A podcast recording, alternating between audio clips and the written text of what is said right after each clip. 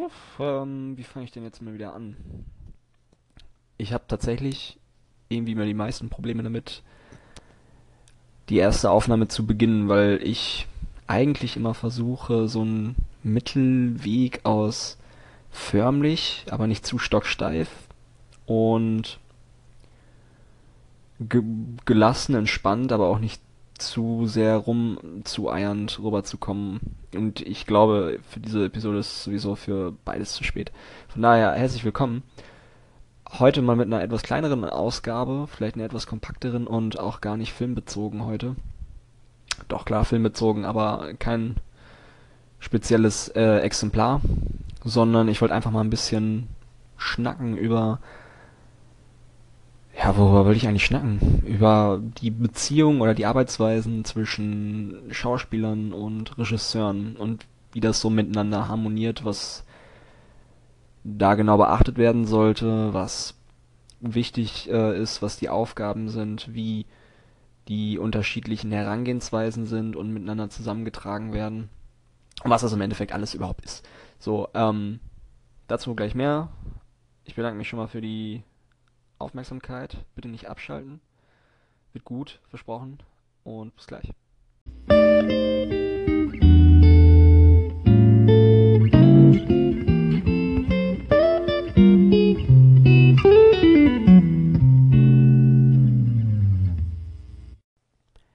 Ja, als ich vor zwei Monaten, zweieinhalb Monaten, so um den Dreh mein Podcast-Game gestartet habe, äh, da hatte ich mir tatsächlich vorgenommen, so in erster Linie auch so kleine Einblicke darin zu geben, wie so die Arbeitsweisen sind von Regisseuren, von Drehbuchautoren.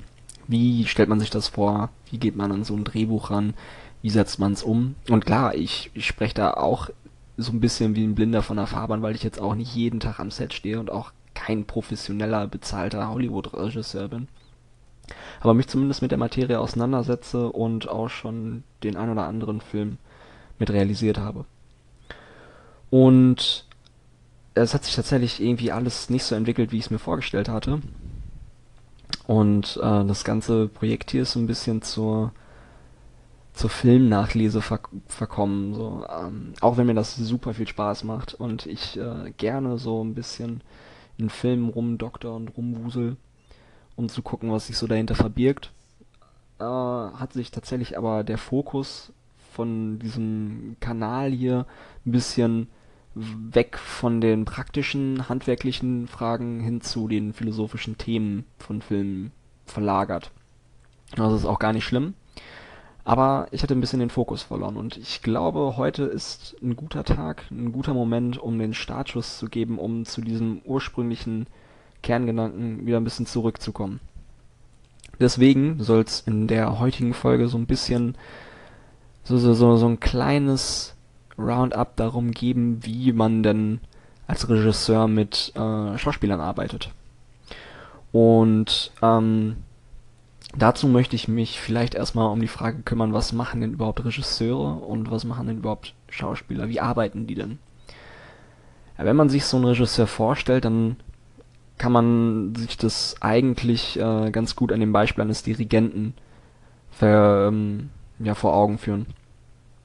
So ein Dirigent ist die Person in der Mitte des Orchesters, die dafür sorgt, dass äh, alles rund läuft. Jeder Beteiligte, jeder mit einer Aufgabe versehene Dulli in der Ecke seine Aufgabe auch ausführen kann. Das heißt, dieser Regisseur hat quasi die theoretischen Bausteine, die Werkzeuge, ausgehend von einem Drehbuchautor, der die Story geschrieben hat, ausgehend von einem Lichttechniker, der das Licht bereitstellt, ausgehend von einem Kameramann, der das Equipment zum Einfangen der Bilder bereitstellt. So weit, so fort, so gut. Am wichtigsten wird es dann allerdings, wenn tatsächlich ähm, ja, der Schuss fällt und der Dreh beginnt, weil dann hat der Regisseur am meisten eigentlich mit den Darstellern zu arbeiten. Und das sind eigentlich Objekt seiner Dirigenz. Das sind die Leute, die den Film, den er sich vorstellt, den er ausgearbeitet hat, den er versucht vom Wort ins bewegte Bild zu bekommen, ähm, ja, die, die diesen Film transportieren müssen. Die müssen einerseits natürlich die Figuren sein, die er sich vorgestellt hat, die müssen andererseits die Emotionen rüberbringen, die er sich vorgestellt hat, und die müssen äh, in die Schema passen, die er sich vorgestellt hat.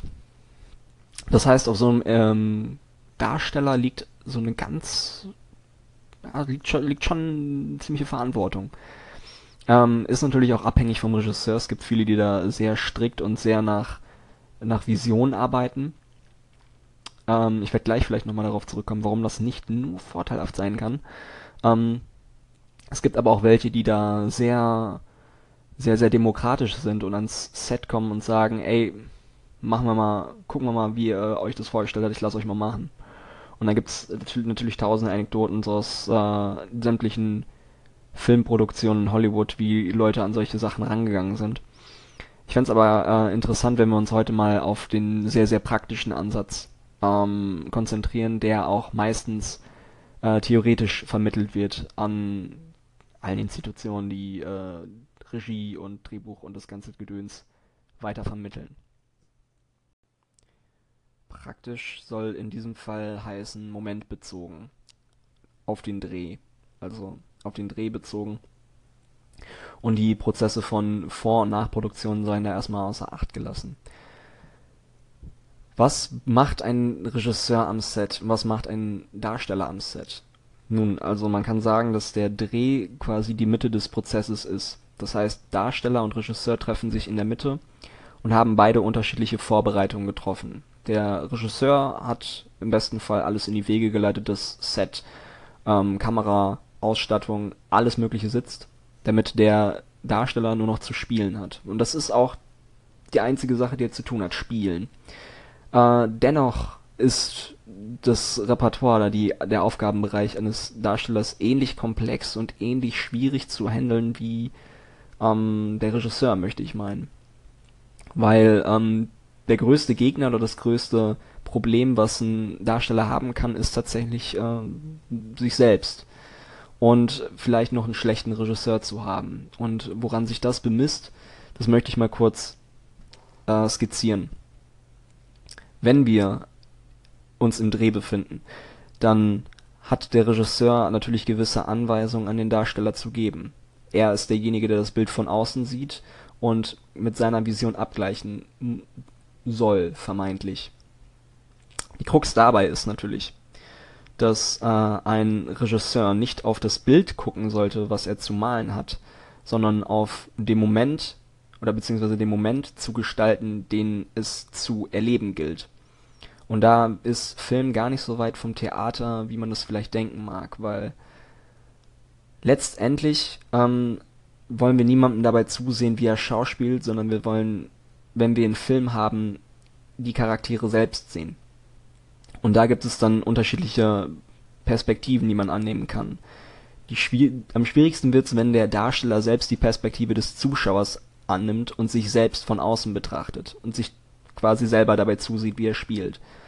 Ähm, und daran an sich arbeitet. Das ist nicht Aufgabe des Darstellers. Dafür ist der Regisseur da. Der Regisseur hat die Position von außen und der Darsteller von innen. Und da kommt die Kommunikation zustande. Das heißt, der Darsteller bringt quasi die ähm, Texte und die ähm, Anweisungen und das Drehbuch, was er natürlich kennt und auswendig können sollte, mit und spielt danach, hat dementsprechend einen anderen emotionalen Bezug zu den Charakteren. Der Regisseur sieht das und kann das von der äußeren Perspektive abgleichen. Im Prinzip ist es ein gutes, äh, ein gutes Unterfangen, sich vor ein Bild zu machen. Schwierig wird's dann, wenn dieser Regisseur eine vorgefertigte Vision hat, ebenso wie der Darsteller, und beide auf keinen gemeinsamen Nenner kommen können. Daher ist es, ähm, und da gibt es natürlich viele unterschiedliche Art und Weisen, wie man als Regisseur verfahren kann bei einem Filmdreh. Ähm, es ist allerdings empfohlen, ähm, sich von diesem festen Bild zu trennen, weil den Film, den man sich vorstellt, wenn man beginnt, ein Drehbuch zu planen und zu arrangieren, den wird man so niemals sehen können. Den wird es niemals geben, den wird man niemals machen können. Dafür ist die eigene Vorstellungskraft tatsächlich noch ein bisschen zu weit fern von den möglichen Mitteln, die man umsetzen kann. Also sollte man meinen. Ich zweifle, dass es, äh, dass es jemanden gibt, der das eins zu eins umsetzen kann.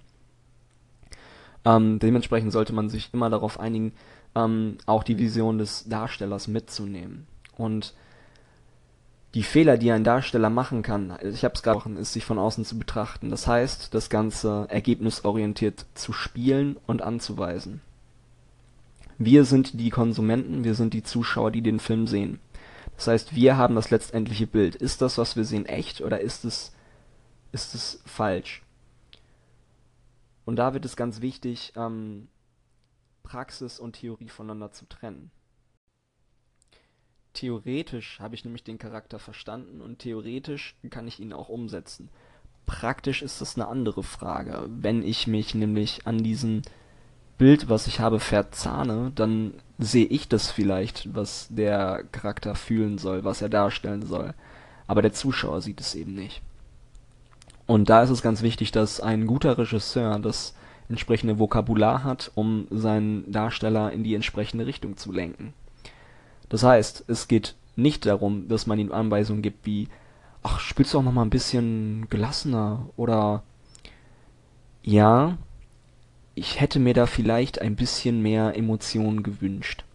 Das sind katastrophale Anweisungen, die nicht nur jeden Laiendarsteller, sondern auch jeden Profidarsteller völlig verwirren und aus der Bahn bringen. Sie sind vor allen Dingen ähm, adjektivbezogen und sie sind äh, ergebnisorientiert das, womit ein Darsteller arbeiten sollte, ist das, womit er arbeiten kann. Und das, womit er arbeiten wird und kann, ist nicht ein, ein Plan oder eine psychologische Anweisung, wie dieser Charakter zu fühlen hat. Das, was der Darsteller fühlt, das sehen wir nicht.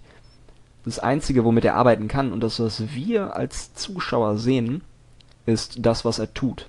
Das heißt, ein guter Regisseur weist nicht danach an, wie ein Charakter auszusehen hat oder wie sein Verhalten zu sehen zu sein hat, sondern was er tut. Ganz einfach, ganz konkret, ganz praktisch, ganz runtergebrochen aufs Simpelste. Genau das sollten die Anweisungen eines guten Regisseurs sein. Das heißt, er sagt ihm nicht, lass es doch mal so und so aussehen, sondern er sagt ihm, mach es doch so. Nimm den, nimm den Hammer und hau den Nagel in die Wand. Bums aus Ende. So lassen sich Anweisungen strukturieren. Und selbst wenn es darauf ankommt, selbst wenn der Regisseur nicht damit zufrieden ist, wie es aussieht, schlimm wird es, wenn er sich mit dem Darsteller hinsetzt und sagt, komm, wir gehen mal den Charakter durch. Das heißt, sie psychoanalysieren diesen Charakter. Das ist völlig, völlig falsch, weil das wieder die, den, den Kernpunkt vom, vom Physischen wegbringt. Viel wichtiger wird es, äh, einen Plan zu erstellen oder beziehungsweise sich darauf zu vergewissern, wie dieser Charakter handeln würde. Das heißt, sich vorzustellen oder eine Anweisung zu geben im Sinne von, tu so, als wäre hinter dir ein Schwarm Alligatoren und du müsstest diesen Nagel in die Wand hauen. Das heißt, den Druck, das Arbeitsverhältnis, das, womit ich diesen Darsteller arbeiten lasse, wird alleine durch die Vorstellungskraft, an die ich appelliere, verändert. Die Anweisung ist allerdings immer noch praktisch. Das heißt, er merkt im besten Fall gar nicht, dass er manipuliert wird äh, und nach den äh, Wünschen des Regisseurs quasi spielt. Und das sollte ein guter Regisseur ausmachen. Was einen guten Darsteller ausmachen sollte, ist mit diesen Anweisungen umzugehen und spontan auch ausführen zu können. Und das ist als Darsteller gar nicht mal so leicht. Ähm, gerade wenn man sich vor Augen führt, dass so ein großer Dreh von einem Langfilm auch gerne mal bis zu, ja, ich sag mal, 16 bis 17 Stunden irgendwie beanspruchen können oder auch länger. Da kann auch schon mal der geplante Dreh von 6 bis 12 bis 4 Uhr morgens gehen und ähm, mehrere Pausen äh, von einer halben bis zwei, drei Stunden äh, beanspruchen, nachdem man dann vom Regisseur die Anweisung kriegt, okay, du musst jetzt wieder fertig sein. Wir drehen in zwei Minuten. Es ist schwierig, äh, sich so in den Charakter und so in den Moment rein verlieren zu können. Deswegen sollte auch ein guter Regisseur das Handwerk eines äh, Darstellers verstehen und respektieren können und auch nachvollziehen können und ihn dementsprechend auch unter die Arme greifen können. Das ist der Mittelweg, an dem sich Regisseur und Darsteller treffen und miteinander arbeiten können. So viel erstmal dazu. Bevor das Ganze hier zu analytische Ausmaße annimmt und der ein oder andere schon wieder wegpennt, ähm, dachte ich mir, mache ich mal was, was nicht ganz so trocken ist und wir versuchen uns mal eine Szene vorzustellen mit einer, ja, sagen wir mal, unglücklichen Performance und Regieanweisungen eines guten Regisseurs, die diese Performance wieder retten. Das heißt, wir haben eine Szene, sagen wir mal, sie spielt in einer Küche. Wir haben einen Mann und eine Frau, beide mittleren Alters, so, oh, sagen wir mal Anfang 40. Beide sind verheiratet und diese Szene stellt einen wichtigen Wendepunkt in der Geschichte des Films dar. In dieser Szene gesteht der Mann der Frau eine Affäre. Die Frau reagiert darauf natürlich erschrocken, reagiert darauf überrascht und erschüttert und ein Konflikt entbrennt. Das heißt, die Aufgaben beider Darsteller sind einerseits der Mann ein Gefühl von Schuld, ein Gefühl von ähm, Scham und ähm, Reue mit in die Darstellung reinzubringen. Die Frau muss ein Gefühl von ähm, ja, erschrocken sein, ähm, bestürzt sein, Trauer und gleichzeitig ähm, Wut rüberbringen. Das Ganze klingt einfach gesagt, ähm, scheitert in diesem Beispiel dann daran, dass der Mann mit seiner Haltung und vor allem dem, dem Art, wie er das Ganze intoniert, wie er es ausspricht, ähm, sehr lapidar rüberkommt und auch so ein bisschen verkrampft. Die Frau, äh, die Darstellerin, nimmt das Ganze gar nicht so überrascht oder über oder erschrocken auf. Wir haben das Gefühl, sie sie wüsste bereits, was äh, was auf sie zukommt und ähm, wirkt in ihrer Art und Weise des Zorns viel zu viel zu überspitzt und viel zu äh, overacten, sage ich mal. So, was ist das Problem? Das Problem ist, dass Mann, äh, dass der männliche Darsteller sich zum Beispiel darauf äh, zu sehr geeicht hat, zu viel Emo Emotionen darzustellen, zu viele Emotionen rüberzubringen. Das heißt, er macht genau den Fehler, den ein Darsteller nicht machen sollte. Er sieht sich von außen zu und fragt sich, sind diese Emotionen, die ich in dieser Zeile lese, kann ich die auch in meinem Charakter lesen?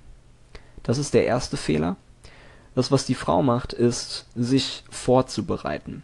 Das heißt, sie bereitet sich auf den Moment vor, in dem diese für ihren Charakter wichtige, wie dieser wichtige Twist vorgetragen wird, diese Überraschung darstellen oder quasi ihr entgegenkommt und sie versucht, sich darauf vorzubereiten, überrascht zu sein. Das heißt, auch sie überdenkt die Situation zu sehr.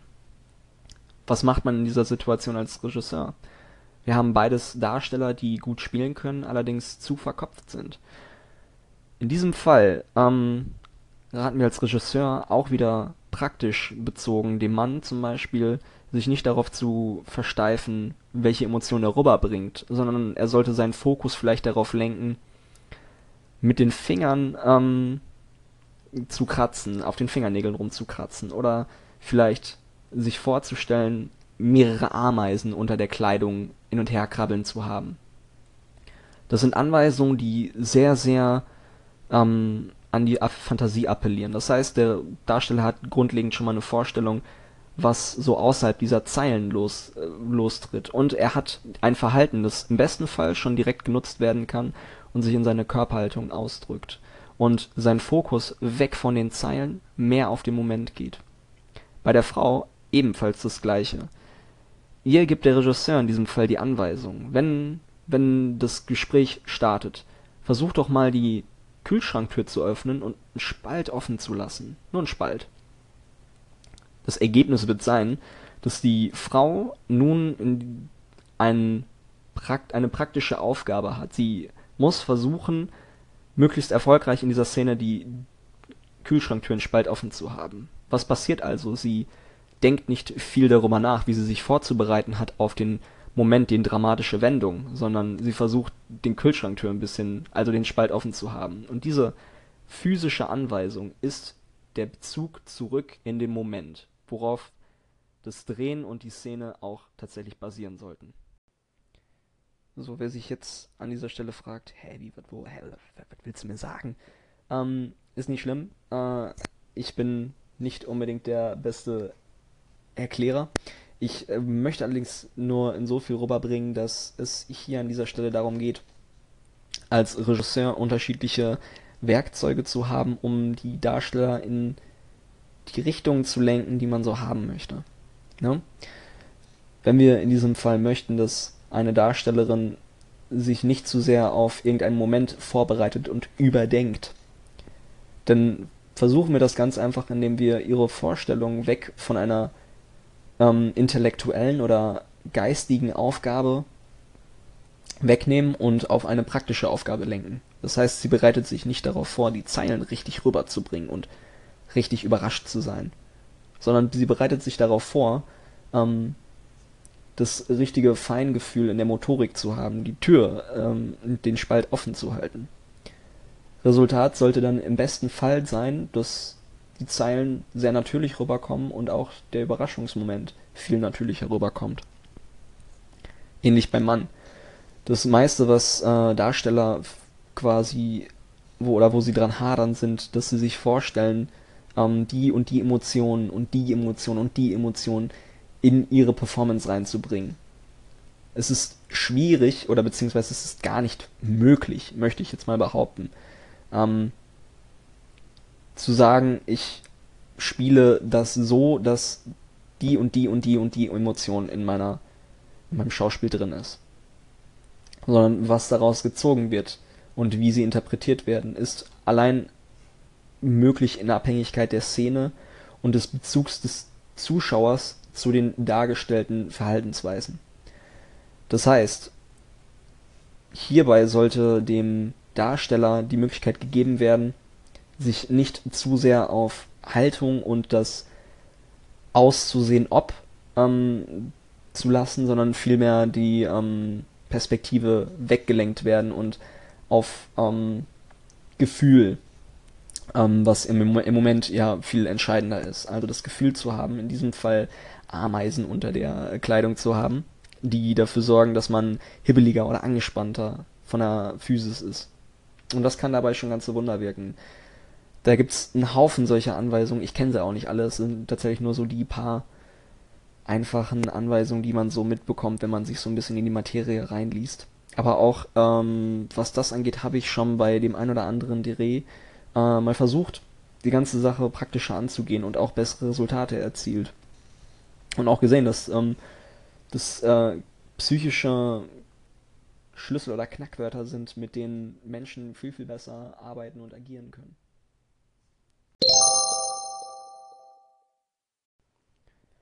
So, das soll es fürs Erste gewesen sein.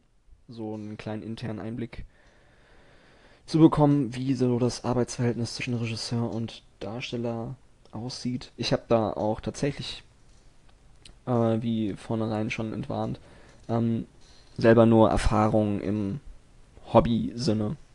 Oder was heißt Hobby?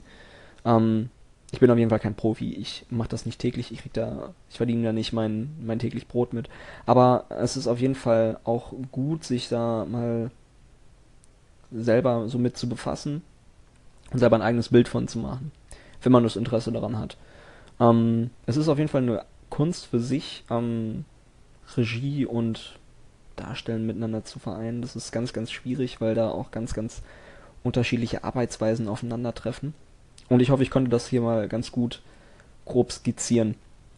Ähm, ich hoffe da in Zukunft vielleicht nochmal äh, ja, mehr in der Richtung zu machen. Vielleicht auch so in Anbetracht zur Vorproduktion, äh, Regie und Drehbuch, wie aus Drehbuch, beziehungsweise wie Drehbücher überhaupt entstehen, wie man da vorangeht, wie man die Arbeitsweise macht und wie ein Regisseur das im Endeffekt umsetzt. Das finde ich auch noch ganz interessant. Da kann man, glaube ich, auch noch eine ganze Ecke zu erzählen. Ich habe auch zu dem Thema hier noch gar nicht alles erzählt, aber Ah, ihr kennt das Lampenfieber. Und wenn man dann mal so on air ist, dann fällt einem nicht unbedingt viel ein. oh Mann, oh Mann, oh Mann. In wenigen Worten schon die ganze Seriosität und die ganze Ähm, Professionalität eingerissen. Ja, was soll's. Äh, ich hoffe, ihr hattet ein bisschen Spaß daran. Ich hoffe, ihr konntet ein bisschen was draus ziehen. Ich hoffe, euch hat es so ein bisschen gefallen und ihr seid nicht weggepennt. Das wäre blöd. Wobei, ich höre Podcasts auch zum Einschlafen. Von daher gar nicht mal so blöd. Ja. Ähm. oh Gott, äh, ich mach die, ich beende das Ganze, bevor es hier noch schlimmer wird. Äh, ich bedanke mich für die Aufmerksamkeit. Ich hoffe, ihr bleibt mir gewogen und hört auch das nächste Mal wieder rein. Ich wünsche euch einen ganz zauberhaften Tag, ganz zauberhafte Zeit. Morgens, mittags, abends, wann auch immer das ihr hört. Und ähm, ja, macht's gut.